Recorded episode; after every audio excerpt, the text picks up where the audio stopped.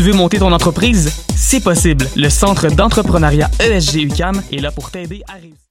Tu veux monter ton entreprise? C'est possible. Le Centre d'entrepreneuriat ESG UCAM est là pour t'aider à réussir. Nous t'offrons gratuitement des services conseils personnalisés, de l'information en ligne, l'émission Tendance Entreprendre sur choc.ca et des concours qui te feront gagner des bourses et des prix en entrepreneuriat. Cette année, on te propose aussi de visionner nos vidéoconférences et de participer à nos événements de réseautage et d'apprentissage du monde de l'entrepreneuriat. N'hésite plus, il est temps de passer à l'action. Viens nous voir au Centre d'entrepreneuriat ESG UCAM et prépare-toi à créer ton entreprise.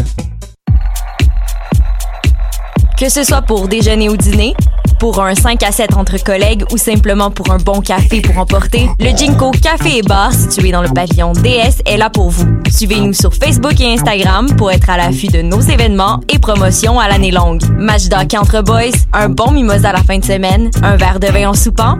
Jinko Café et Bar.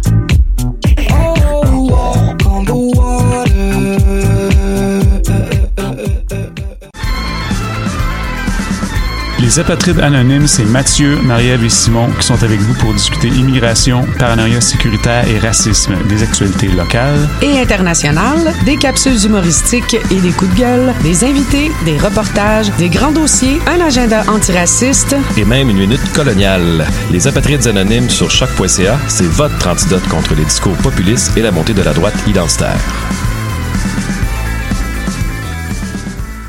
Du 30 janvier au 1er février prochain, soyez de la cinquième édition du Taverne Tour. Plus de 70 artistes d'ici et d'ailleurs prendront d'assaut les tavernes de l'avenue du Mont-Royal, du boulevard Saint-Laurent et de la rue Saint-Denis. Voyez entre autres Dear Hoof, The Salise, À la Claire Ensemble, Fred Fortin, Daniel Romano, Joseph Edgar, So Cold, Folaxoid, Dust Holes, Matt Vezio, Bon Enfant, Jonathan Person, Fudge, Mélanie Venditti, Birds of Paradise et plusieurs autres. Consultez toute la programmation et procurez-vous vos billets en ligne au tavernetour.ca. Une présentation de la Caisse Desjardins du Plateau Mont-Royal. Bonsoir ou bonjour, c'est Oxpo Puccino et vous êtes sur les ondes de choc. c'est pour ça que ça bouge comme ça. Oh fucker, c'est ça.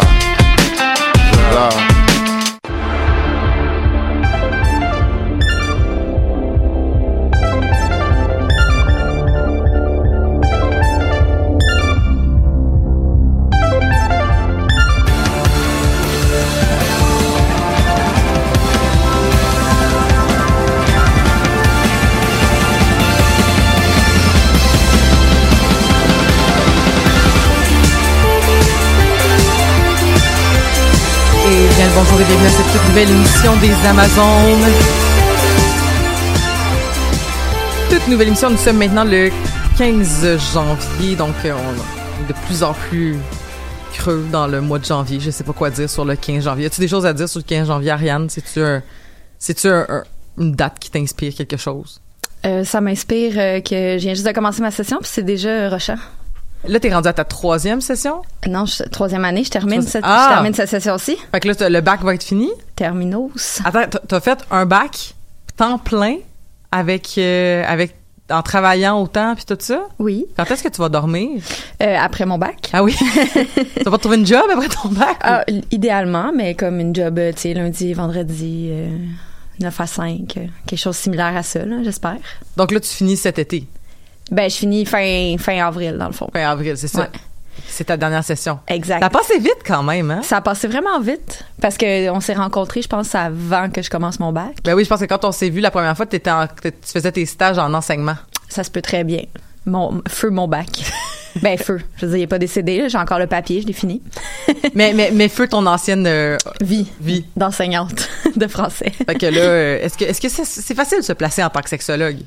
Euh, ben, je te dirais qu'il y a quand même de plus en plus de demandes. C'est sûr que comme on aimerait ça que les, les écoles, par exemple, euh, engagent des sexologues, mais bon, ça c'est une autre histoire. Euh, mais non, il y a quand même, euh, il y a quand même de la job. C'est sûr qu'au communautaire, euh, il y a de la demande quand même parce que tu peux travailler en tant qu'intervenante. Mhm. Ça c'est quelque chose qui m'intéresse. Donc, mais je sais pas le taux de placement exactement. Je veux pas parler à travers mon chapeau là. Moi, j'avais un collègue de travail euh, quand j'étais, euh, je faisais mes stages, euh, qui qui était coordonnateur d'un service de réinsertion à l'emploi. Mhm. Mais lui, sa formation, il avait un bac en sexologie.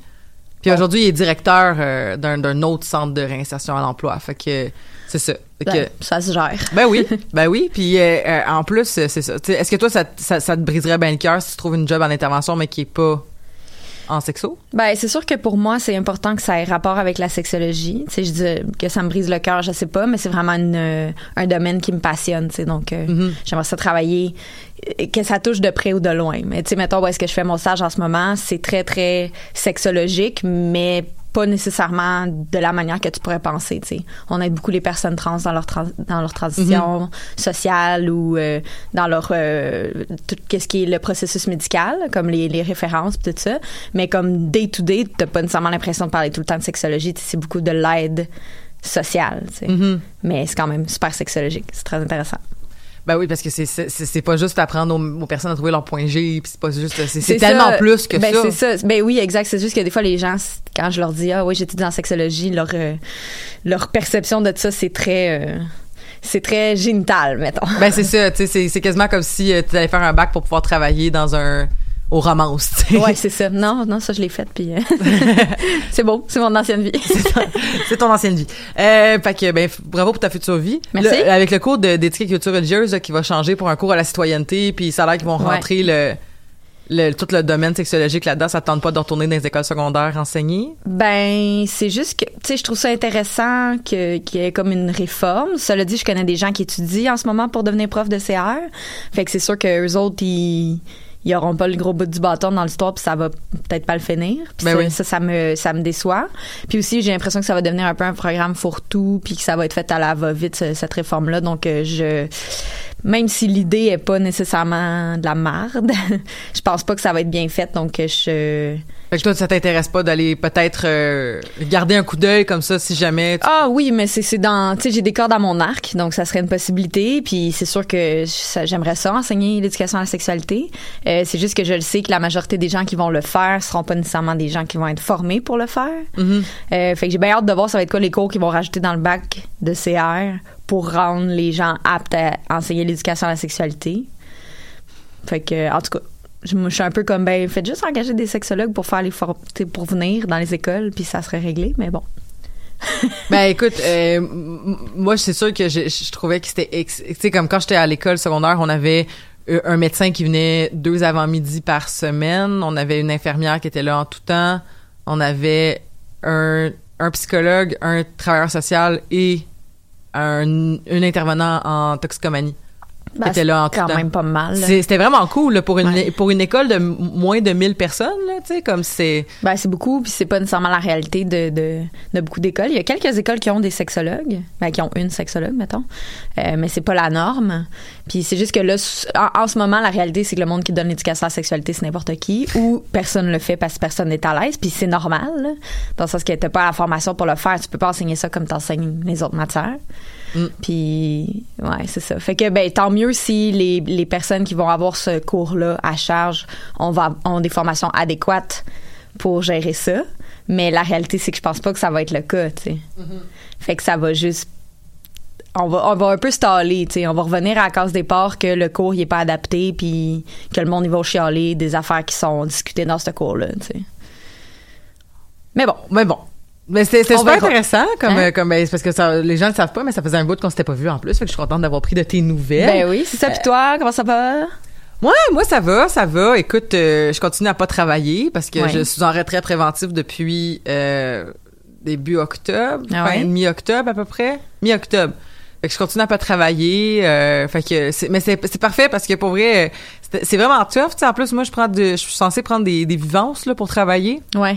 Puis là, euh, enceinte, j'avais pas, ma- mon médecin voulait pas que je prenne de vivance. Mhm. Fait que, en plus de genre, ok, je peux pas travailler, je peux pas, euh, ben, je peux, je peux travailler, mais je veux dire, je peux pas prendre de café, euh, ben, je pourrais, mais tu sais, sais, je veux Ben, pas t'es t'es comme limité dans tes stimulants qui t'aidaient à passer au de ta journée de travail. Ben c'est ça, tu sais moi j'ai décidé là en plus que je travaille pas, fait que moi je prends des décaféinés, mais tu sais euh, je veux pas shamer personne qui prend des cafés durant la grossesse parce que la recommandation c'est deux tasses de café par jour puis ton ton bébé il est correct. Là. Ben, deux tasses, pas deux pas, Jusqu'à pas deux. deux venti de chez Starbucks là, Ouais, mais c'est tu sais deux vraies tasses là, de café, Ouais. c'est comme il y a aucun danger. Fait que tu sais c'est ça, je veux pas je veux pas shamer quelqu'un qui tu sais je sais qu'il y a des gens qui décident de ne pas du tout prendre de café puis c'est leur choix puis tout ça.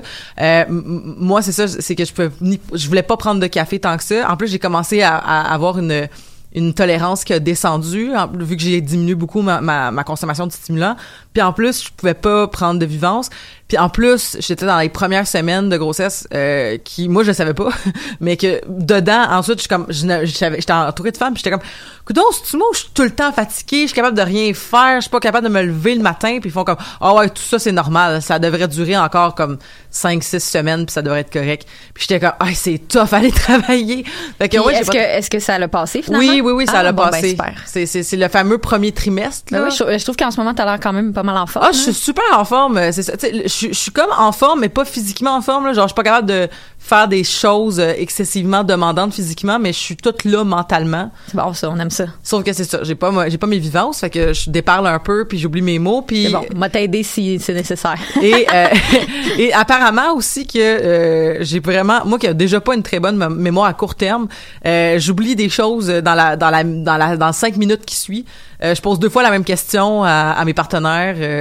Euh, tu sais genre à quelle heure on mange le cinq minutes tard hey à quelle heure on mange puis là ils sont comme on vient juste d'avoir cette fait que c'est ça. Mais là il y a des gens qui disent aussi que ça a l'air que c'est c'est comme normal d'avoir comme une espèce de tête un peu un peu en l'air quand on est enceinte. Apparemment que c'est un symptôme normal. là, Ben, je de- sais que les, les hormones, ça agit sur la mémoire puis la capacité de concentration. Ben, c'est ça. C'est pour ça aussi qu'il y a certaines personnes qui, quand ils sont euh, la semaine avant leur règle ou pendant leur règle, vont être super mélangées, super euh, euh, maladroites, euh, comme confuses. Mm-hmm. C'est comme un vrai symptôme. Ouais. Euh, fait que ça m'étonne pas que enceinte, tes hormones sont comme Oui, j'ai- j'ai j'ai beaucoup de symp- En fait, j'ai beaucoup d'affaires que je suis comme, hey, d'habitude, ça m'arrive juste une semaine avant mes règles, puis là, ça arrive comme tout le temps. Ah, bon. mais, euh, mais c'est ça, là, c'est le bout de le fun, là, je te dirais. Tu sais, j'ai assez de bédaine pour que certaines personnes me laissent la place dans les transports en commun. Euh, j'ai, euh, j'ai, je suis plus fatiguée. Je suis pas encore, j'ai pas encore trop de bédaine qui fait que je dois me, je dois m'asseoir à tout moment, puis il faut que, faut que j'aille aux toilettes à toutes les deux secondes. Ouais. Fait que, Ouais, fait que tu profites de ce, de ce moment-là qui est comme le juste milieu. Ouais. Puis là, ben, là, à date, ça a l'air que j'ai un bébé. Mais euh, là, ma tante m'a expliqué pendant le temps des fêtes que moi, j'ai des j'ai deux cousines qui sont jumelles. Ouais. Puis elle a, elle a su qu'elle qu'elle attendait des jumelles deux semaines avant d'accoucher. Oh mon Dieu. Parce que le bébé était comme caché en arrière de l'autre bébé tout le long de toutes les échographies. Oh my God. Fait que là, tu te prépares mentalement à peut-être avoir deux bébés. Ouais, ben, ça- ben oui, puis là, ça a l'air qu'ils ont été capables de, de se trouver comme, tu sais, du matériel usagé, comme pour avoir comme une, une deuxième pousse, euh, ben genre un deuxième banc de bébé, des affaires comme ça. Ouais. Mais ce que, ça a l'air, que ce qu'ils ont, ce qui les ont plus gossé dans le contexte, c'est que ça leur a pris tellement de temps à s'entendre pour un nom. Oh mon Dieu. Que là, comme- il était comme, ah non, faut décider un deuxième. Fait que, fait que c'est cela qui est cela. Comment ils s'appellent tes cousines? Mais E- Eva et Eliane. Ok, c'est bon. bon. Puis c'est, tout, j'ai, entendu les significations, c'est, je les ai oubliées, là, mais c'est des super belles significations, mais, Ah, bon. mais c'est ça, ça a été long avant de trouver les noms. Mais je pense que tu peux attendre un mois avant de, de donner un nom à ton bébé, une fois qu'il est né. Ça se peut, moi, je- j'ai de la misère avec mes middle names. Parce que je sais à Ah. peu près quel nom je veux donner. Ben, moi, j'en ai même pas de middle name, mais j'aurais aimé ça. Mais là, j'aimerais ça avoir un middle name euh, non genré. Fait que là, à date, Ouais. j'ai Maxime. Ben, c'est un bon départ. C'est un bon départ. je dis Maxime, c'est quand même beau, puis c'est, c'est, c'est, c'est non genré. tu Ouais. Fait que ça pourrait fonctionner. Fait que c'est, c'est ça. Bref. Bref. Aujourd'hui, Aujourd'hui, on parle pas de ça. On parle mais pas de ça, On en a parlé beaucoup, mais c'est ça. c'est euh, c'est- c'est quand même le fun. De, Oui. C'est un podcast, hein, on est libre de faire ce qu'on veut, mais on, on- parlant de liberté, euh, on va parler donc de qui qui fait régner la justice euh, si t'es pas trop accable dans la vie. euh. Ouais. En fait, ça me fait rire parce qu'on parle aujourd'hui donc de l'émission Brooklyn Nine-Nine et j'ai des amis qui sont super accables, mais Ouais. qui écoutent Brooklyn Nine-Nine puis je suis comme comment est-ce que tu gères cette dissonance cognitive là de regarder parce policiers? qu'ils sont cool, eux autres. mais ils font des affaires très illégales quand même, tu sais Ah oui, ils abusent beaucoup de leur pouvoir, pas autant que dans le district 31 mais quand même vraiment beaucoup. Euh, on va quand même mettre en contexte parce que euh, c'est important de mettre en contexte mais qu'est-ce que c'est Brooklyn Nine-Nine? Si vous les, si vous connaissez pas ça, ça va peut-être vous paraître un peu euh, aride comme conversation mais euh, pour se ouais, remettre surtout que, je veux dire, c'est des épisodes de 20 minutes. L'histoire avance relativement rapidement. Tu, peux les écouter séparés. T'es pas obligé de les écouter en ordre, mais il y a quand même une ligne directrice que si tu passes à la cinquième saison, tu vas être mélangé. là. Ouais, ben je pense que oui, surtout que tu sais c'est c'est comme n'importe quelle émission de ce type-là. En plus, Ouais. tu sais c'est effectivement des, des c'est une sitcom, donc on a des aventures à chaque épisode, mais tu sais comme c'est beaucoup au niveau des relations sociales entre les personnages, tu sais comme Il y a beaucoup de développement de personnages. oui, puis il y a beaucoup de, de, de développement de relations, tu sais, Ouais. genre que euh, c'est justement juste le Fait fait qu'il va y que avoir des spoilers, là, si vous l'avez pas écé.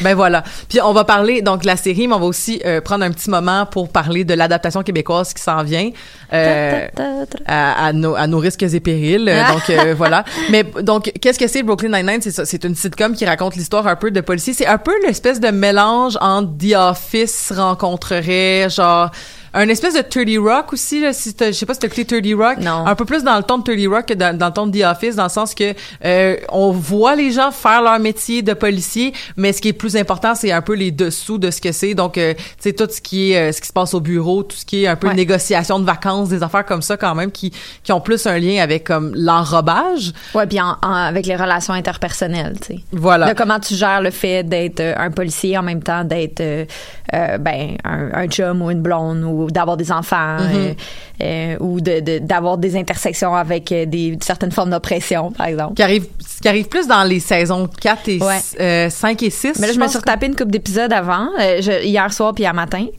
Comme des épisodes que je trouvais qu'il y avait des, des épisodes clés Euh, ouais, ben, d'autres épisodes qui étaient pas clés, là, mais mais qui m'ont comme un peu euh, Marqué? Ben non, mais ça- j'ai écouté un peu au hasard, puis j'ai choisi des épisodes euh, juste pour m'en mettre un peu dans le bain, puis justement parce que tu m'avais parlé un peu de que t'aimerais ça discuter de l'évolution dans le fond de, du ton de la série Oui. entre la première puis la sixième saison. Mhm. Euh, fait que là, j'étais comme, ah, OK, ouais. Fait que je, je suis allée m'écouter des épisodes dans la première saison puis d'autres dans la sixième.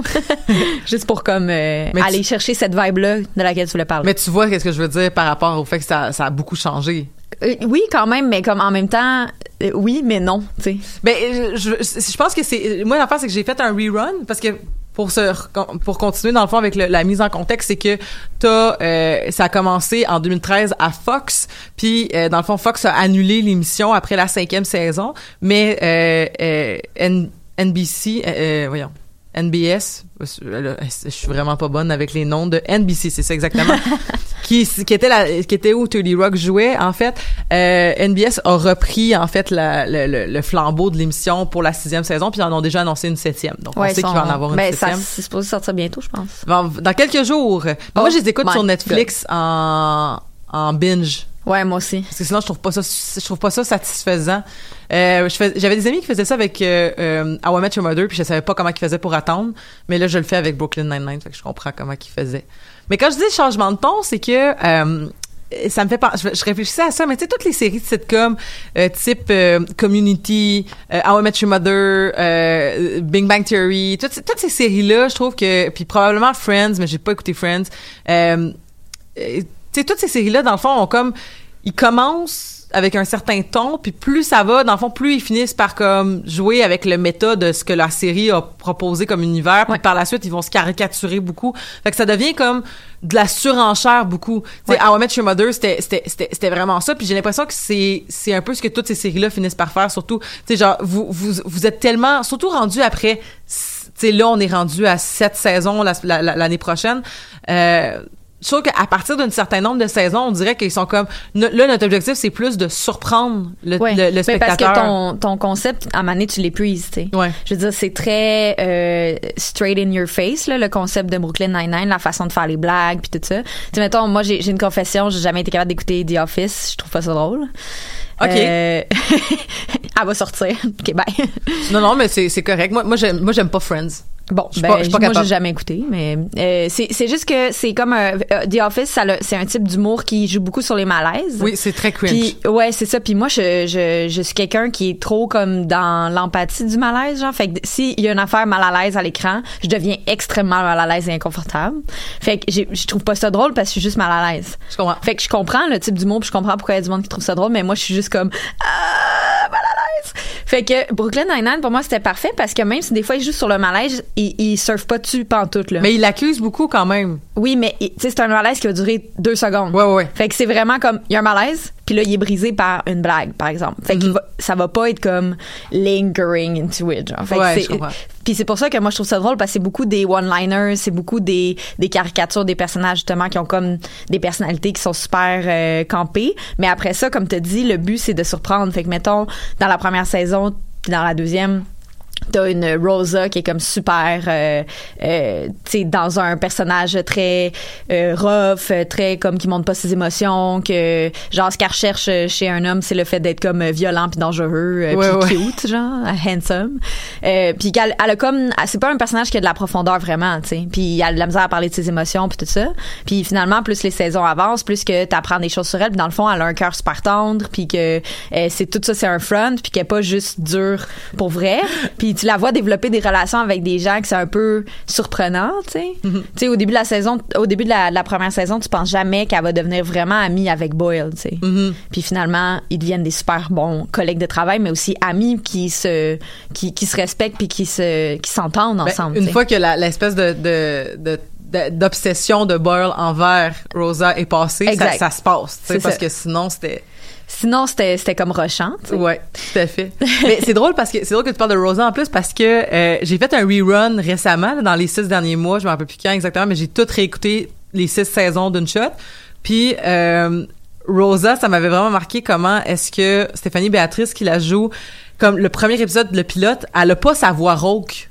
Quand vous réécouterez Mais l'épisode, un peu quand même. oui, mais vraiment pas tant que ça, là, tu sais, parce que je pense que la vraie voix de Stéphanie est quand même. Euh, est super aiguë. C'est ça? C'est vraiment rochant. La première fois que je l'ai entendu dans une interview, j'étais comme quoi? Qu'est-ce- hein? Ben c'est ça, fait que le- elle, elle joue comme un peu, mais pas tant que ça. Puis je pense que très rapidement, elle tombe, elle a la voix qu'on connaît, qui est comme une très grosse voix. Tu sais. Ouais. Mais parce qu'elle elle compense, tu sais. Puis dans le fond, je trouve, j'ai réécouté l'épisode MeToo, puis euh, on voit aussi que, tu sais, son, euh, que les, les personnages féminins dans dans l'épisode parlent du fait de comment c'est dur de vivre de- en tant que femme dans un milieu d'hommes, puis que tu dois tout faire plus, tu sais, tu dois te forcer pour plus, tu dois impressionner plus, tu n'as pas le droit à l'erreur, puis tout ça. Puis je pense que Rosa, elle rentre aussi là-dedans, dans le sens de comme pour pas se faire écœurer. Puis pour avoir euh, comme un genre de forme d'autorité, ben c'est ce front-là qu'elle se donne de super comme tough, tu sais. Écoute, mais c'est tout un front Rosa parce que je sais pas si tu te rappelles, mais il y a un épisode, il y a un épisode à un moment donné où est-ce que euh, ils se ramassent dans l'appartement de Rosa. Puis ils sont comme, hey, on n'est jamais venu chez vous, c'est vraiment beau. Fait ouais, mais maintenant que vous savez où j'habite, faut que je déménage. Ouais. Fait que genre, c'est comme, genre vous, reviez- vous reviendrez plus jamais chez Oui, nous. puis, puis de- dans cet épisode-là, euh, Jake il dit comme qu'il connaît quelque chose sur tout le monde, puis la chose qu'il dit sur Rosa, c'est t'as une douche chez toi, je pense. fait que tu sais, sa, sa manière de se protéger, de se faire euh, blesser, c'est de rien dire à propos d'elle, puis que tout le monde la, la, la craint dans le fond. Ouais, c'est ça. mais, euh, euh, Elle a l'intimidation très forte là. Oui, c'est ça. Puis ça, ça marche très bien parce oui. que tout le monde a vraiment peur d'elle. Mais il y a un épisode, je me rappelle pas euh, c'est quand parce que je l'ai pas écouté comme récemment, mais où est-ce qu'on la voit pleurer Oui. avec euh, avec Amy. Je sais pas si c'est c'est quoi qui se passe exactement, mais elle se laisse comme aller pour vrai dans ses émotions, tu sais, puis de Mais je pense qu'il y a un épisode avec euh, il y a un épisode avec Holt aussi parce qu'à un moment donné elle fréquente le elle fréquente le, le neveu de Holt. Mhm. Puis je pense qu'elle se met à pleurer puis comme parce qu'elle veut se séparer.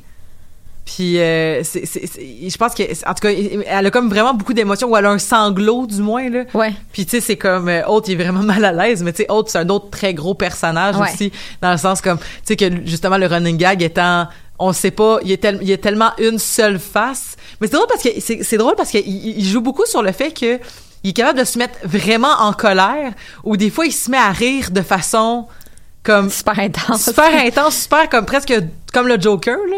mais euh, sinon il y a une poker face puis on n'est pas capable de savoir s'il est en train d'être euh, énormément en douleur ou en extase. Je l'adore. Euh, oui, c'est un personnage que j'aime vraiment beaucoup Il, j'ai- aussi. il est tellement comme precious, je l'aime trop, puis comme je trouve ça particulièrement intéressant que pour une série euh, américaine euh, super comme qui rentre dans dans beaucoup de patterns de séries tu sais comme qui réinvente, réinvente pas la roue là on s'entend là. Euh, ils ont choisi de mettre un des personnages principaux un homme noir gay tu sais.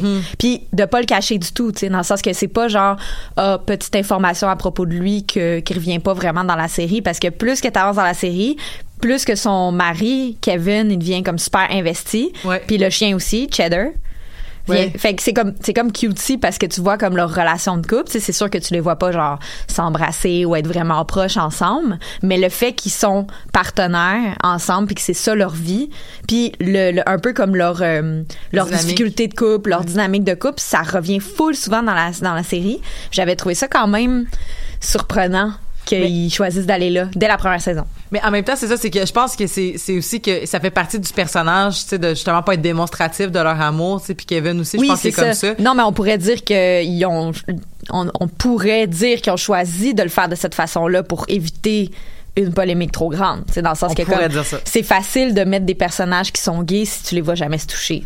C'est sûr que Rosa, quand elle a fait son, son coming out bisexuel dans la dernière saison, euh, ou la saison d'avant, La saison d'avant, je pense. c'est ça, à la fin de la saison d'avant, puis elle a une copine Ouais. dans cette saison-ci. Elle a même plus qu'une copine, je pense, dans, dans cette saison. Non, elle rencontre quelqu'un au mariage de Jake et Amy, puis ça marche pas, puis là, finalement, elle sort avec une autre fille que j'ai oublié son nom. C'est pas important. Mais c'est Je pas important. rappelle pas. Je me rappelle que la joke, c'était que, vu qu'elle était bi, elle pouvait avoir des gens de n'importe quel genre, puis que euh, quand elle disait le nom de la personne, Charles avait pas plus d'informations parce que c'était un nom, justement, non-binaire, genre, tu sais, genre, euh, je me rappelle plus c'est quoi, là, mais c'était comme un nom... euh, Chris. Chris, mettons, ouais, c'est ça exactement. Puis euh, euh, voilà, mais tu sais, on les voit s'embrasser, mais Ouais. je- le- le- on pourrait, est-ce qu'on pourrait dire que, oui, mais deux femmes, deux femmes qui s'embrassent, C'est plus accepté. C'est plus accepté? Ouais.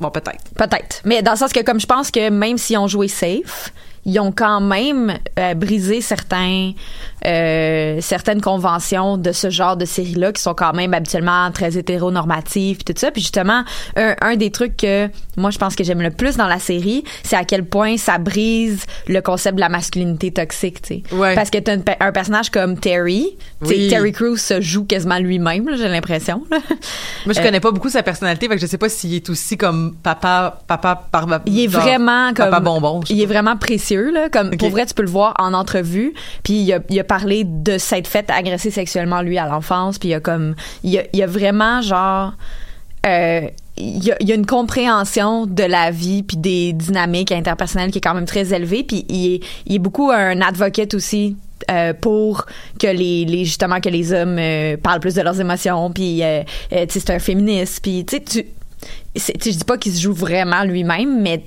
clairement ça rentre dans Oui. sa personnalité tu sais fait que j'adore le C'est pas un personnage contre-emploi trop, trop éloigné. non, vraiment pas. Tu sais, contra- contrairement, mettons, à Stéphanie Béatrice qui joue un personnage qui est complètement à l'opposé de sa personnalité. tu sais. Mhm.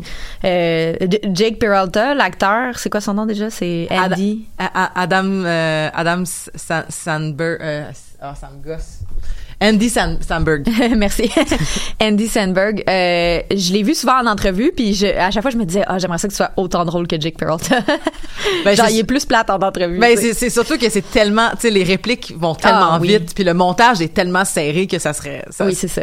Mais bref, euh, Terry Crews, qui est un personnage qui, euh, quand a priori, pourrait rentrer tellement dans le stéréotype de l'homme mâle, viril, tu sais, parce que, tu sais, il s'entraîne full, euh, super musclé. euh, Mais il brise des affaires quand il est fâché, mais Oui, il, exact, construit des ça. maisons de poupées pour ses filles. Exactement, tu sais, puis euh, il est proche de ses émotions, euh, tu sais, il, il confronte les autres par rapport à leurs propres préjugés, puis il est très caring, tu sais, il s'occupe Ouais. des gens, puis tu sais là, je viens d'écouter justement l'épisode sur le profilage racial, Oui, oui. qui est un très très bon épisode. Je trouve que c'était super intéressant comment ils ont choisi de parler de ça entre justement deux officiers noirs Mhm. euh, qui ont pas du tout la même expérience de la situation parce que Holt il l'a vécu quand lui il était un jeune euh, policier dans Ouais. les années comme 70.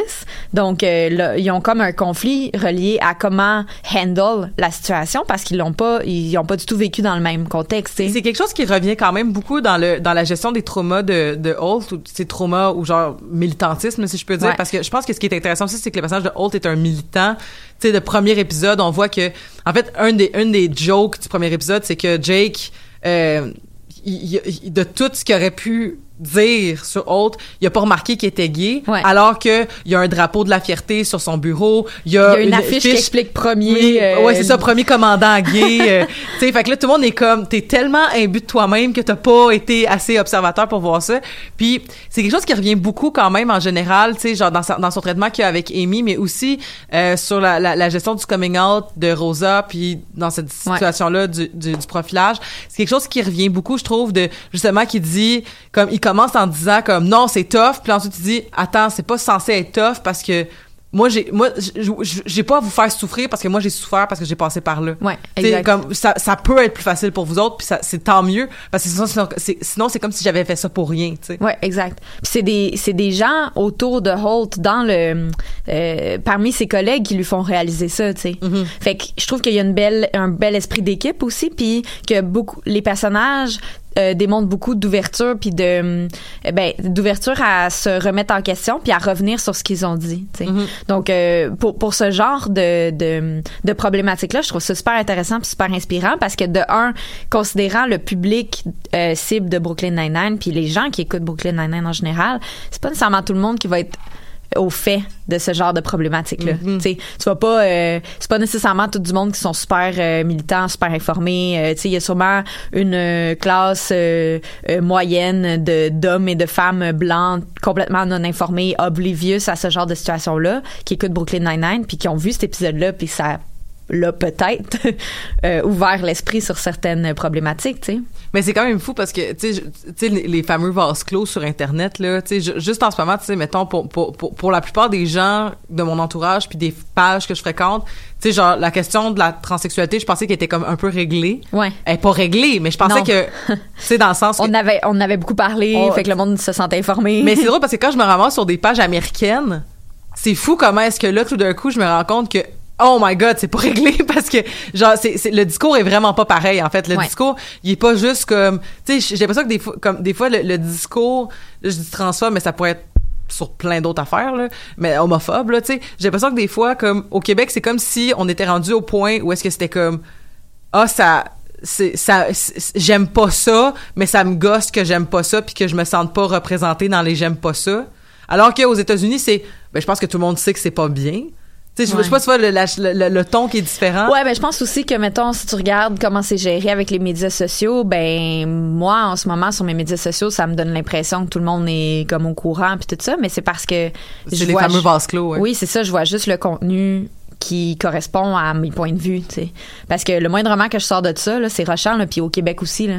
Fait que c'est, d'après moi, c'est la même chose. Je pense que comme Montréal, c'est quand même une niche qui est très ouverte d'esprit, puis qu'il y a beaucoup de militantisme qui se passe là. Donc, euh, Ouais. si tu parles de Montréal spécifiquement, mais je pense je pense c'est vraiment une question de j'ai pas les bons mots pour l'expliquer mais je pense vraiment que c'est une question de ton parce que je troutre que des fois mettons tu sais je vais je vais donner un exemple euh, vraiment pas rapport avec les végétariens c'est pas exactement juste parce que je veux pas heurter des gens euh, outre mesure fait que je vais prendre quelque chose comme qui me concerne moi puis que je me dis c'est pas si pire que ça parler des végétariens mais tu sais j'ai l'impression que comme quand je lis un, un post comme puis que quelqu'un veut critiquer des végétariens c'est comme les hosties de végétariens puis de véganes à la marde je les aime pas ouais. fait que c'est comme très direct, c'est très haineux. Alors qu'aux États-Unis, ou peut-être que c'est peut-être pas les États-Unis, c'est peut-être juste qu'est-ce qui est pas qui, comme qui est pas sur mes cercles, mais c'est souvent ce que j'ai l'impression c'est que c'est des tons genre ben là comme depuis quand est-ce que c'est hot genre Ouais. de pas manger de la viande genre? Ouais. Tu sais fait que c'est comme vraiment juste une question de comme OK, on est vraiment pas rendu à la même place, Ouais, ben, c'est pour ça que je trouve qu'une émission qui a autant un, Ouais, un, un range d'écoute qui est élevé, puis c'est une émission qui est très comme ben politically correct là entre guillemets là dans le sens que ça ça va pas dans le militantisme comme Sense8 le faisait par exemple tu sais Mhm. fait que on s'entend que c'est un sitcom vraiment classique qui, qui reprend une formule qui est déjà utilisée dans laquelle il y a des acteurs qui sont connus puis qui sont aimés d'un public qui est très comme moyen tu sais Ouais ouais ouais. euh, donc, je pense que ça pourrait peut-être toucher certaines personnes. Comme là, justement, dans l'épisode sur le profilage racial, les deux petites filles de Holt, ils se font garder par Jake et Amy. puis là, ils sont comme, pourquoi papa s'est fait arrêter? Est-ce que c'est parce qu'il est noir? Puis là, Jake et Amy sont comme, oh my God, qu'est-ce qu'on fait? Ils finissent par leur expliquer, mais en essayant de leur expliquer, la première chose que, euh, que Amy dit, c'est, euh, tu sais, c'est un peu comme euh, d'être une femme, c'est plus dur en général. Puis là, les deux filles sont comme ah ouais? Ouais. Puis là, Amy est comme fuck. Fuck. je, je viens de leur apprendre que ça va être encore plus tu sais leur intersection va être encore plus compliquée. Exact. Puis là, les deux petites filles sont là. Ben là, d'abord, je veux pas être une fille. Puis là, Jake, il est comme, ben t'es pas obligé si c'est pas vraiment toi. Puis là, après ça, il est comme, ah non, merde, ça c'est une autre discussion complètement. mais en même temps, tu sais, c'est juste un petit commentaire on the side, Ouais, mais qui reste quand même surprenamment ouvert d'esprit pour un homme blanc de comme 36 ans Mais c'est qui chose- travaille comme policier. là. Mais Jake il est comme ça. Ouais. Tu sais genre Jake là, il est comme un peu c'est comme il est très très sloppy. Tu sais, il y a beaucoup de jokes sur le fait qu'il fait pas le ménage, Il est qu'il est immature, que c'est un adolescent. Il est, Il y a- ça- ça- euh, il est imbu de lui-même, il est euh, complètement euh, égoïste sur certains points. C'est ça, Il est très, il est pas égoïste, mais il est nombriliste. tu sais. C'est ça, tu sais. Puis lui, son plus gros trauma, dans le fond, c'est que son père l'a abandonné. Ouais. Puis, tu sais, c'est pas si pire, mais il est très très sensible et allié. Je Ouais. pense que je pense vraiment que c'est une question aussi que euh, il faut que tout le monde aime Jake.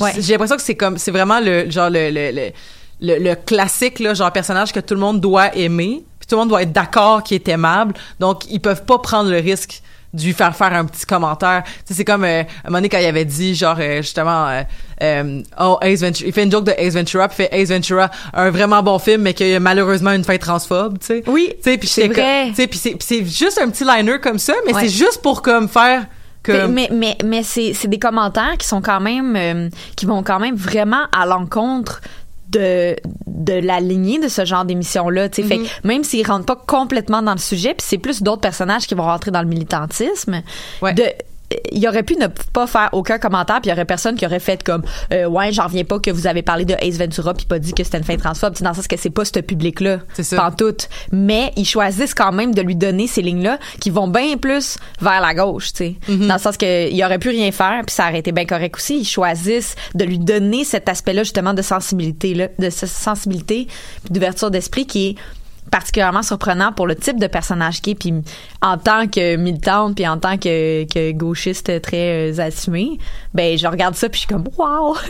Puis justement ça rentre dans ce que j'allais dire sur euh, les représentations de la masculinité dans Brooklyn Nine-Nine, c'est que même si il rentre dans des stéréotypes super gros, justement comme le fait, t'as dit d'être adolescent, immature, euh, sloppy, pas capable de s'occuper de lui-même, pas capable de parler de ses émotions puis tout ça, ben de un, il travaille sur ça. Il y a un épisode sur la thérapie, euh, puis il va aussi... Où est-ce euh, qu'il va en thérapie pour, pour être undercover, mais qui finit par devoir vraiment faire une thérapie? Exact. Il se rend compte, dans le fond, tu sais, il niaisait un peu Boyle d'être, d'avoir un thérapeute. Puis finalement, il se rend compte qu'il en a besoin, puis qu'il est traumatisé de son expérience, puis que ça l'empêche d'avoir des relations saines avec les gens autour de lui. Mhm. Euh, puis il y a souvent des jokes qui sont faites là-dessus pendant la série, mais des jokes qui portent à réflexion. C'est pas des jokes dans le beurre non plus, parce que tout le long de la- des saisons, on lui-même et les autres niaisent sur le fait qu'il y a un comme daddy issue là. Ouais, ouais. Euh, mais d'une manière que tu vois que ça l'affecte puis tu vois que ça se travaille tu sais Ouais, ouais. il finit par travailler dessus d'une certaine manière tu fait que moi je trouve ça su- super intéressant de voir de briser ces, ces stéréotypes là puis euh, Jake se retrouve quand même à être un personnage qui est très sensible comme tu dit puis justement dès qu'il voit qu'il a heurté quelqu'un il va comme s'excuser il va discuter il va essayer de, de faire mieux puis dans l'épisode sur le MeToo euh, qu- quand il se rend compte à quel point il comprenait pas puis à quel point il est mal informé Ouais, il dit, euh, il dit, euh, à chaque fois que je pense que c'est que c'est ça, c'est juste pire. Exact, c'est ça. Ouais. Comme il parle avec Amy, puis il, il y a des réalisations, puis il est pas pantoute sur la défensive, alors qu'il aurait pu l'être, tu sais, considérant son upbringing de d'où qu'il vient. Mais il l'est pas, il est super sensible à la réalité, puis il, il choisit de se mettre du bord de Amy, puis de l'aider, puis de la mettre en haut de, des décisions parce qu'elle comprend plus comment ça fonctionne. Et tu sais que c'est le, le, le, la première réalisation de Stéphanie Béatrice, cet épisode-là? Ah ouais? Ouais, c'est Ben, elle qui l'a réalisé. C'est la première chose qu'elle a réalisé, c'est cet épisode-là. Pour vrai, Ouais. c'est donc bien cool à savoir. Ouais, ben. Je lisais sur l'article, puis euh, c'est ça. ça ben, fait que ça a été réalisé par une femme, puis ça a été réalisé par elle, puis euh, c'est ça. Tu sais, euh, c'était la première chose qu'elle réalisait, fait que c'était comme bien important pour son parcours. Puis, euh, Ah wow, mais c'est super intéressant en plus parce que le personnage de Stéphanie Béatrice Rosa dans euh, dans cet épisode-là est et a, et a comme la voix euh, contraire de euh, de Amy qui veut absolument porter plainte qui dit on va réussir on va le pogner. Puis Rosa est comme ben c'est pas vraiment comme ça que ça marche tu sais. Puis que la réalité c'est que t'es peut-être en train de scraper sa carrière puis de scraper son son image publique puis qu'elle va se retrouver dans un état encore pire qu'elle l'était avant. Puis ça Ouais. va être difficile puis ça va peut-être pas l'aider. Puis en plus elle aura pas l'argent qui lui a été proposé. Puis c'est un point qui est valide tu sais. Puis j'ai trouvé ça extrêmement intéressant que ces deux points-là soient soulevés dans un même épisode. C'était très nuancé, tu sais. J'ai réécouté tout l'épisode aussi, eff- effectivement, puis je trouve que tout ça, c'était vraiment un épisode qui était bien dosé. Ah ouais. Euh, parce que, tu sais, ils nomment des choses, mais ils vont pas trop deep. Tu sais, comme, je pense que s'ils avaient nommé des affaires comme euh, trop, trop deep, tu sais, vu que c'est comme, tu sais, dans le fond, là, dans- puis je sais pas pour dire qu'il y a des traumatismes qui sont pires que d'autres, mais je pense que, tu sais, ça, ça, ça- le fait qu'ils soient comme tout le temps restés dans une certaine genre on, on va pas aller trop deep pour que le message soit plus important que l'anecdote là je sais pas Ouais. comment le dire Oui, oui, non, je suis d'accord avec toi. Euh, puis puis c'est ça tu sais comme d'avoir ce, ce point de vue là puis c'est quand même une belle fin parce que euh, ça finit sur une note d'espoir quand même l'épisode Oui, c'est sûr si- que comme c'est sugar coated un, un peu dans le sens que comme ils ont ben comme tous les épisodes d'ailleurs hein, Ouais, on ouais. s'entend que comme c'est tout le temps un peu arrangé avec le gars des vues mais c'est ça reste un épisode qui était particulièrement nuancé puis que c'était pas que Amy avait raison ou que Rosa avait raison c'était plus comme regarde comment c'est compliqué le système puis comment qui est pas fait bien pour les femmes Ben, puis ça. regarde dans quel genre de situation il va falloir les mettre s'ils veulent vraiment porter plainte puis s'ils veulent vraiment aller euh, de l'avant avec leur plainte c'est drôle parce que la personne qui finit par leur donner le, le- le- comme le- la preuve ouais. que, que, que dans le fond c'est c'est c'est la, la- personne a, a fait le geste qu'il a fait. Euh, quand il dit ah merci d'avoir d'avoir Amy est comme ah merci de t'être rangé du côté Ah, du- de la justice. Oui, puis elle dit, comme- je, je pensais pas que Beaver c'était un féministe euh, euh, comme caché. puis fait arc féministe non c'est parce que je vais pouvoir avoir sa job quand il va la perdre tu sais. Puis c'est comme ben Colin. Ben au moins, au moins c'était pas justement un genre d'allié under disguise. Là. Ouais, c'est ça. Fait que je trouve ça intéressant qu'il ait choisi justement encore une fois d'aller plus dans la nuance puis de faire comme ben là visiblement c'est un épisode qui est arrangé avec le gars des vues puis je veux dire le, le but de, de Brooklyn, Brooklyn Nine-Nine, c'est que ça soit comme léger, puis le fun, puis que ça finisse bien. C'est un peu ça le concept. Là. C'est les- Ouais. tu t'écoutes ça, puis après ça, tu fais le good. Genre. Fait qu'il allait pas faire finir l'épisode mal, évidemment. Sauf que c'est pas parce que miraculeusement, il y avait effectivement des hommes qui voulaient vraiment aider cette femme-là dans l'entreprise, parce que la réalité, c'est que c'est pas vraiment le cas dans la vraie vie. C'est ça.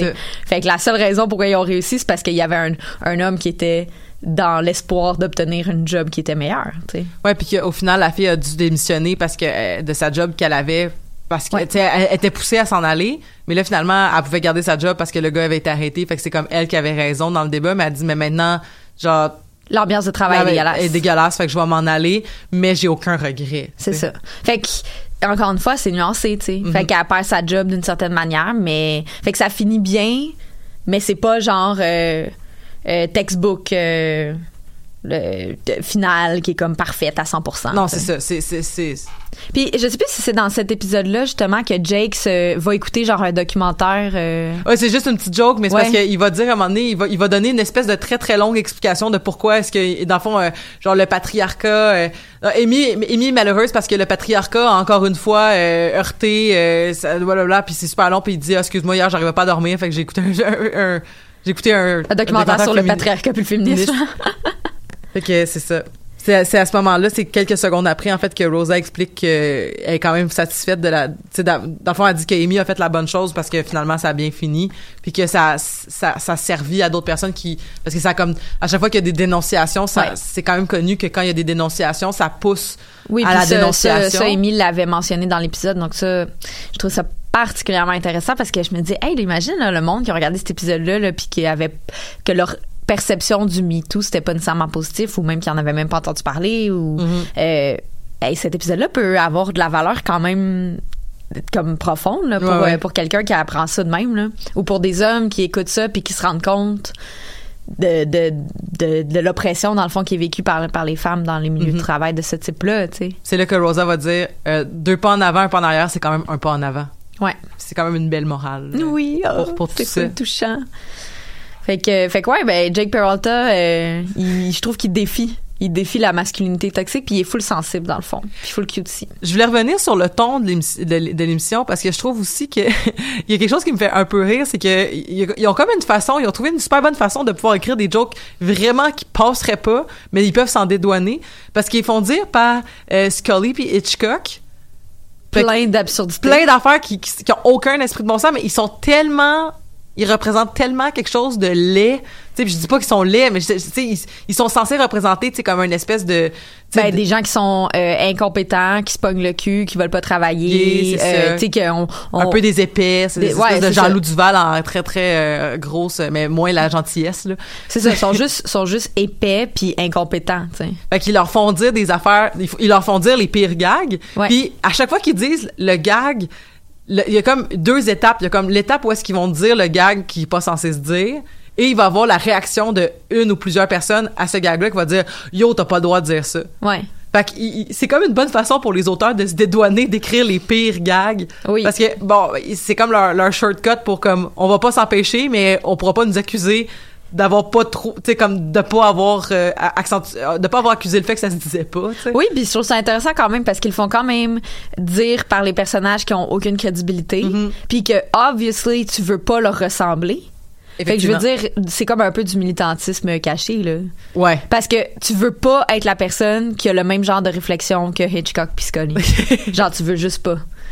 Par contre, il y a l'épisode intéressant où est-ce que tu les vois quand ils sont jeunes. Ouais, puis là tu découvres qu'ils ont découvert genre le poulet frit puis que ça a tout ça a tout Ça a chamboulé leur vie. Ouais, voilà. Mais ce qui est drôle avec avec Hitchcock et Scully, c'est que même si, tu sais, puis c'est, c'est- c'est- tu sais, même si ils ont- ils sont épais, ils sont, tu sais, ils réussissent quand même, tu sais, ils, ils démontrent que quand ils veulent, ils peuvent, tu sais, dans le Oui, c'est. Mais il y a un épisode justement où est-ce que, ben, je pense que c'est celui où est-ce que tu, tu remontes dans le temps puis tu vois le cas qui ont, qui ont, qui a changé leur vie. Là. Ouais. Euh, ouais, où est-ce que tu découvres dans le fond que la seule raison pourquoi qu'ils sont autant incompétents puis stupides maintenant, ben de un parce qu'ils ont découvert le poulet frit, mais aussi parce qu'ils choisissent parce qu'ils veulent pas travailler fait qu'ils choisissent de travailler d'une manière qui leur permet de rester au bureau de pas être dans l'action puis euh, de de, de pas avoir à se forcer plus qu'il faut tu sais.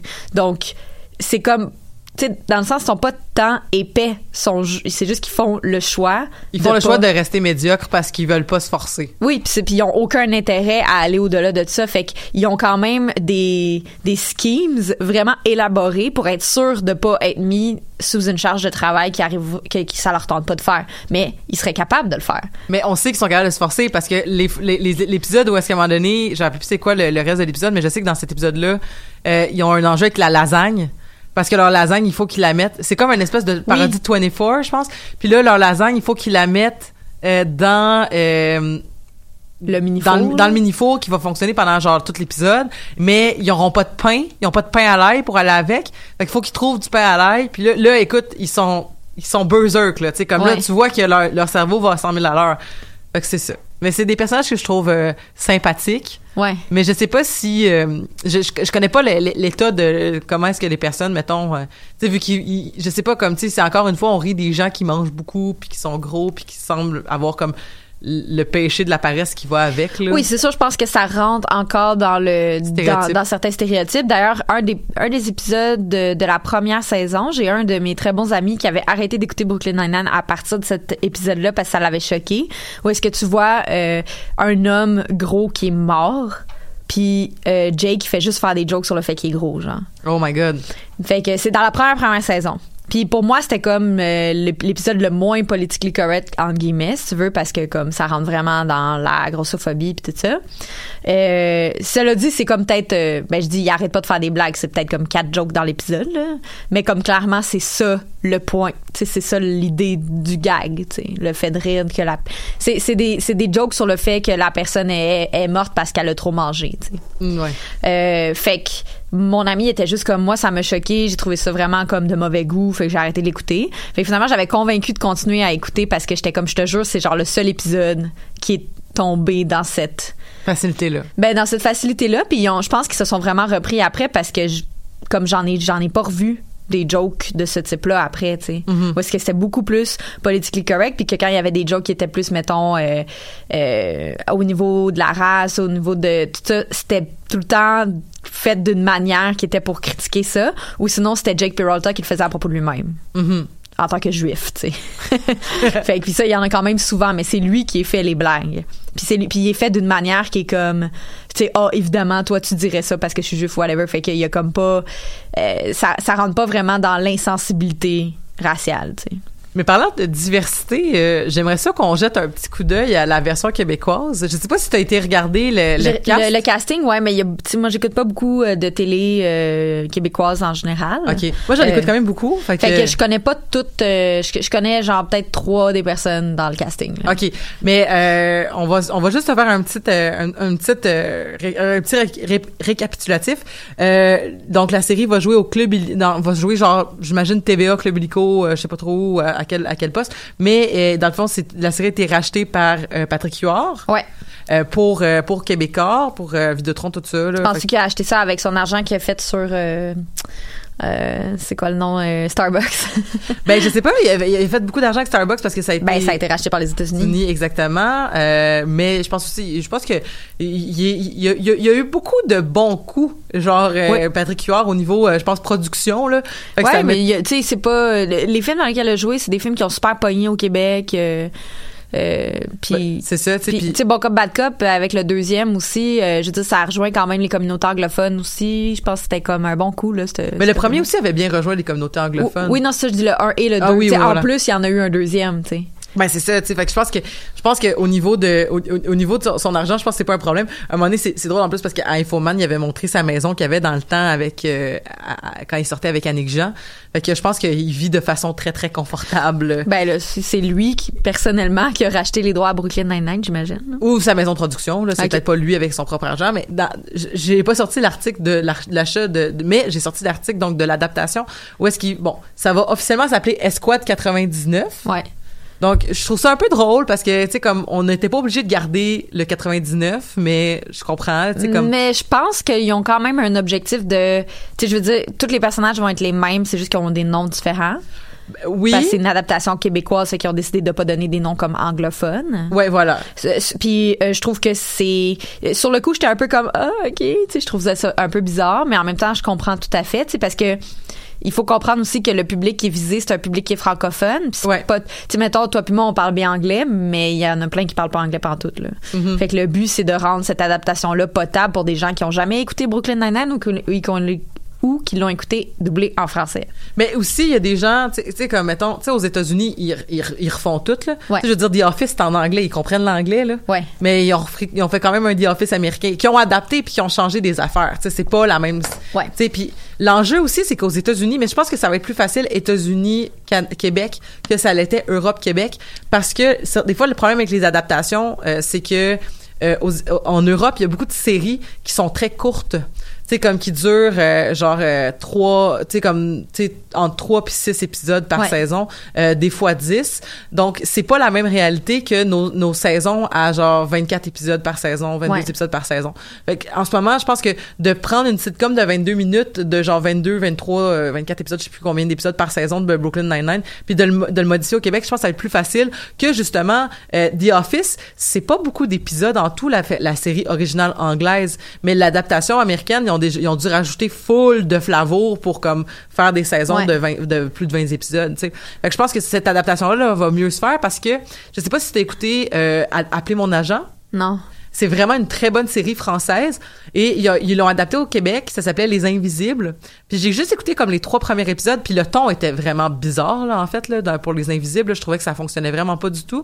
Euh, quand tu compares, mais en même temps, il y a des problèmes de production aussi. Ouais. Tu sais, genre, l'argent, il y a tellement pas d'argent en télé québécoise que, tu sais, je veux dire, il y avait... euh, c'était ah j'ai oublié son nom il y avait une actrice qui, qui jouait dans les invisibles qui était venue en parler à, à la radio puis elle disait tu sais tu peux tu pourras, tu pourras pas comparer les deux émissions juste en termes que comme nos vedettes c'est pas les mêmes tu sais on n'a pas genre euh, Isabelle Adjani au Québec. Tu sais, on n'a pas l'équivalent d'Is- d'Isabelle Adjani. On n'a pas... Tu sais, puis c'est tourné... Il y a beaucoup de scènes extérieures aussi dans la version française. Tu sais, il y a beaucoup de tournages, que c'est des faux tournages, mais des, des faux tournages de vrais films d'époque. Tu sais, Mhm. c'est c'est ça. Tu sais, ils disent, on peut pas faire ça au Québec. Là, Ouais, ben, comme- Brooklyn Nine-Nine, je pense que ça va être. euh, je je suis d'accord avec toi que l'adaptation, je pense qu'elle va bien se faire au niveau budgétaire parce Ouais. que c'est pas si pire. Il y a pas full de cascades. euh, Il y a ça pas full de lieux. Non, c'est ça. Tu t'as quand même souvent des scènes à l'extérieur, mais c'est limité. Mm-hmm. euh, fait que je- pense que c'est une bonne, euh, c'est une bonne formule. C'est moi ce qui me stresse, c'est l'humour. Comment ça va se traduire en québécois? Est-ce qu'ils vont choisir de comme faire la même histoire? Parce que là, si- s'ils reprennent exactement les mêmes personnages, d'après moi, ils vont reprendre des lignes directrices de, de genre les personnages vont avoir les mêmes personnalités. Tu sais. Je pense que oui. Je pense que ça va être très, très calqué. C'est ça, très calqué. Après ça, est-ce qu'ils vont faire le même genre de gag, mais tu peux pas nécessairement traduire tous les gags en, en québécois. Puis si ces gags-là sont pas traduits en québécois, ça veut dire qu'il y a quelqu'un qui écrit des nouveaux gags. Mhm. Est-ce qu'ils vont être vraiment drôles, puis est-ce qu'ils vont être assez sav- aussi savoureux que dans la série originale? Ben voilà. Fait que c'est sûr mes attentes sont élevées puis ça m'inquiète, mais en même temps, je suis très excitée de, de voir cette adaptation là, puis c'est sûr je l'écoute. Bon, euh, en termes de personnages, C'est euh, le Jake Peralta il va s'appeler Max puis il va être joué par Michael Gouin. Ça, lui, je, je le connais pas, lui, mais. C'est chum à Léane La Brèche d'Or. Mais je sais pas c'est qui non plus. OK. euh, Ben, Léane La Brèche d'Or, c'est. euh, OK, t'as-tu. Ah, non, t'as. Non, OK, t'as pas écouté. OK. Mais Ah. c'est pas, c'est pas grave, dis-le pour mais, les auditeurs. mais je pense que c'est deux euh, parce que Léane Labrèche d'Or aussi est castée dans la série pour jouer euh, euh, Gina. OK. Puis qui va s'appeler je l'avais lu là mais en tout cas ça a passé vite là mais en tout cas elle, va- elle va s'appeler Valérie dans la série et euh, euh, ça je trouvais que c'était deux bons castings j'étais Ouais. comme ah ça fonctionne au niveau je trouve qu'ils ont à peu près le même genre de personnalité puis c'est deux bons acteurs comiques aussi Ouais. Léane puis Michael fait que je pense que ça va passer euh, Mylène Maquet pour jouer euh, Amy Santiago ce qui est un peu dommage par exemple c'est que j'aurais pas ça m'aurait pas dérangé que c'est pas toutes des personnes de la- exactement la même nationalité parce que je pense que les enjeux new-yorkais puis les enjeux montréalais ou genre Totalement grande- différent. c'est c'est c'est très, c'est très différent mais je trouve ça quand même dommage parce que dans le fond ils ont gardé les deux personnages noirs euh, euh, Holt puis Terry ils ont gardé avec des acteurs noirs donc un des acteurs c'est euh, euh, Videmir euh, Normil que moi j'avais vu au théâtre euh, puis que pour ceux qui se, se rappellent peut-être il avait il a aussi joué dans euh, il a joué un petit rôle dans District 31 là mais euh, il, a, il a aussi joué dans l'auberge chez Noir pendant vraiment longtemps Oh que- my god. mais bon, bref. ça avec mes parents back in the day. mais c'est ça, puis euh, Fayol Jean Junior qui jouait, euh, qui va jouer Terry, euh, qui jouait euh, dans, euh, voyons, 19-2. Mais euh, Fayol, je le connais, je l'ai rencontré sur le tournage de Col Bleu. OK. Fait que il, est- il est- il parfait. C'est sûr qu'il va être parfait pour le rôle. Je pense aussi qu'il va être super bon. Euh, c'est juste que c'est ça, à part ces deux personnages-là, tous les autres personnages, c'est des personnages blancs.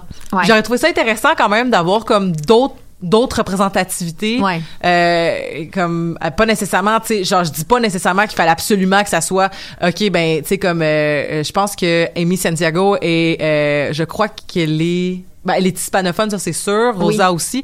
Euh, je je sais pas exactement de de, de quel de, de quel euh, si je sais pas s'ils sont euh, genre colombiens ou euh, tu sais mais c'était pas obligé d'être ça mais ça aurait pu être on aurait pu facilement avoir au moins un personnage hispanophone. Je veux dire on a une bonne Ouais. communauté hispanophone. Ça aurait été cool d'avoir un personnage peut-être de, même de, de de provenance arabe, ça aurait été cool. Ouais, mais j'avoue tu sais, comme, fun. je suis 100% d'accord avec toi, mais je pense qu'ils ont décidé de jouer safe. Mm-hmm.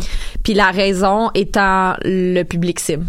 Ben Comme tu regardes, c'est le public cible au Québec pour ce genre de série-là et aussi certaines personnes, un, un gros chunk de personnes qui ont écouté la série américaine et qui vont vouloir regarder l'adaptation. C'est sûr qu'il y aurait eu du backlash s'ils avaient décidé de changer la nationalité de certains personnages. Ça je pense que oui, je pense que si ça avait pas été des personnes genre racialisées, genre euh, noires, ça aurait été ça aurait, ça aurait fait un gros backlash. Non, mais je parle même s'ils avaient décidé de changer la nationalité des personnages blancs. Ah Parce ouais? qu'ils avaient décidé d'en rajouter. Il y, a, ben, il y a des personnes comme nous qui auraient été comme super contents puis auraient fait Hey, c'est cool. sais, Ils ont, ils ont décidé d'aller comme briser un peu les stéréotypes, genre. Mais euh, en même temps, il y aurait comme l'autre moitié qui aurait été euh, complètement outrée. tu sais. Mm. Puis là, ça aurait- ce que ça aurait fait, c'est comme Ah, ben là, vous chialez quand euh, on prend un personnage, mettons, euh, racisé puis qu'on met un personnage blanc à la place. Mais là, quand on fait l'inverse, vous êtes content. Puis là, tu sais, retomber dans cette espèce de faux double standard là que Ouais. les gens euh, s'imaginent. Ouais ouais. Euh, donc, euh, comme je comprends, je suis pas nécessairement d'accord avec la décision qui a été prise, mais je comprends pourquoi elle a été faite et considérant les risques dans lesquels ils s'embarquent en faisant une adaptation de ce type-là, c'est déjà comme un terrain freaking glissant. Là. Ils ont décidé de vraiment comme jouer safe puis de calquer. Mm. Mais cela dit, si les personnages sont pas hispanophones, les personnages de, de Rosa puis de D'Amy. de Amy, ben là, Non, c'est Bianca Gervais et Ma- Mylène Maquet euh, qui vont les jouer. Ouais. Ben, je pense qu'ils ont décidé d'aller pour des personnes plus connues. Ouais, ben je pense que oui. Fait que, puis, qui est aussi un choix qui est safe. Ben ouais, ben écoute, euh, c'est Guy, c'est Guy Jodoin qui va jouer euh, Boyle. Ben, je le vois, genre. tu le vois? Ben, il est comme un peu trop vieux. Ben moi je, je pense qu'il est un peu trop vieux. Puis je dis pas parce que Guy Jodoin est vieux puis euh, je dis pas qu'il est vieux, mais je pense qu'il est comme Il est vieux pour le personnage. ben c'est ça. mais je pense que ça va marcher. Tu sais, je pense qu'il va réussir à, à le faire fonctionner. Puis comme, c'est plate parce que j'en ai pas parlé, mais comme Boyle, la première saison, je le trouvais tellement gossant. Ah oui oui oui. Comme les premiers épisodes, mettons, je le trouvais gossant, puis j'étais comme, oh, c'est quoi ce comic relief là Puis maintenant, c'est un de mes personnages préférés. Genre, je le trouve juste vraiment attachant, puis je trouve qu'il brise aussi les codes de la masculinité, puis qu'il est attachant justement parce que il sait ce qu'il aime puis qu'il se donne à 100% puis qu'il est jamais comme euh, gêné de dire ce qu'il aime puis qu'est-ce qui le passionne puis qu'il Ouais. est juste là pour ses amis puis il est là pour le monde autour puis qu'il a tellement comme un grand cœur genre fait que moi pour vrai c'est comme une inspiration pour moi parce qu'il est tout le temps Oh. comme mais non mais c'est vrai genre il tripe sur la bouffe puis il est super comme awkward puis il dit tout le temps des affaires super sexuelles sans faire exprès mais il est juste comme tu sais un peu innocent mais innocent d'une façon positive Candide. tu sais. ouais il est vraiment candide puis il est comme son meilleur ami c'est Jake puis Jake est super au courant que son ami est de même mais il l'aime comme ça tu sais Ouais. fait qu'ils ont comme une dynamique qui est particulière mais qui est comme super cute puis finalement tout le monde est ami avec puis tout le monde l'aime même s'il est awkward genre. fait que moi je suis comme oh. fait que voilà C'est un beau cri euh, d'amour euh, pour euh, Boyle en fin de. pour Boyle. Fait que euh, euh, merci Ariane, il va falloir qu'on mette fin à la conversation parce que le podcast arrête d'enregistrer dans euh, moins d'une minute. et là là Mais c'était bien cool. mais oui Puis euh, écoute, on, on souhaite longue vie à ben longue vie, mais genre étendez pas trop là, gardez pendant que c'est encore bon. Tu sais, mettons euh, euh, Brooklyn- 15 saisons max Colin. mais moi je veux pas que ça arrête c'est Ben, tellement feel good tant, tant que, c'est- tant que ça continue à être bon, mais c'est parce que tu sais, il faut juste pas qu'il fasse la saison de trop. ouais faut je sais que c'est tricky c'est tricky Mais euh, c'est ça, euh, on y croit. Hey, j'ai tellement d'affaires que j'aurais voulu dire en plus sur euh, les finales de saison qui finissaient tout le temps sur des cliffhangers à une certaine c'est époque. chiant ça Ouais, mais voilà, donc on n'a pas le temps. Mais je te souhaite une belle semaine, Ariane, et à tout le monde à la maison, je vous souhaite une belle semaine et on se reparle la semaine prochaine pour d'autres geekeries.